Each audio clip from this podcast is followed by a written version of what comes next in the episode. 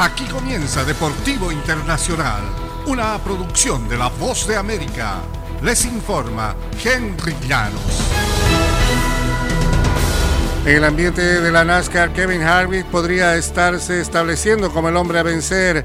El campeón de la serie en 2014 tomó el liderazgo de Joey Logano con 66 vueltas por completar y aguantó a Christopher Bell en el circuito de Richmond para su segunda victoria consecutiva en la NASCAR Cup.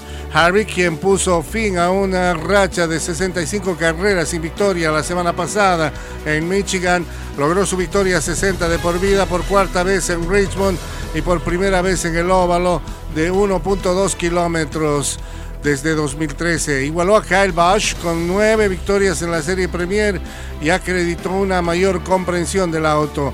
Vamos a seguir haciendo las cosas que estamos haciendo, dijo Harvick.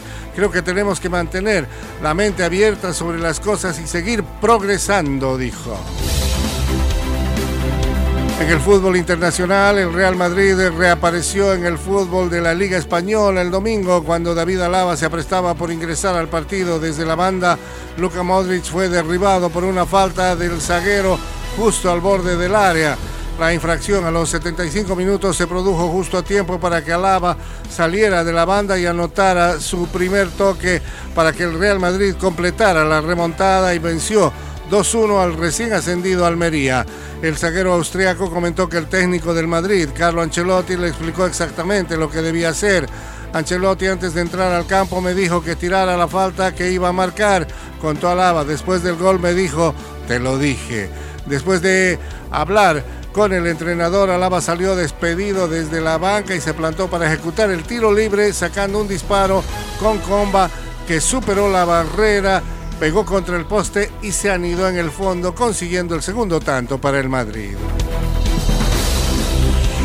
En el tenis internacional, Simone Halep se coronó el domingo campeona del Abierto de Canadá por tercera vez tras derrotar a la brasileña Beatriz Haddad Maya por 6-3, 2-6, 6-3. Halep atrapó el título del torneo de la WTA en las ediciones de 2016 y 2018. Se trata del vigésimo cuarto título en la carrera de la rumana y el primero desde que designó a Patrick Muratoglu como su nuevo entrenador. Haddad Maya alcanzó por eh, primera vez la final de un torneo de la categoría 1000 de la eh, WTA. La brasileña de 26 años ha subido como la espuma en el ranking esta temporada y en el tenis internacional. Y hasta aquí Deportivo Internacional, una producción de La Voz de América.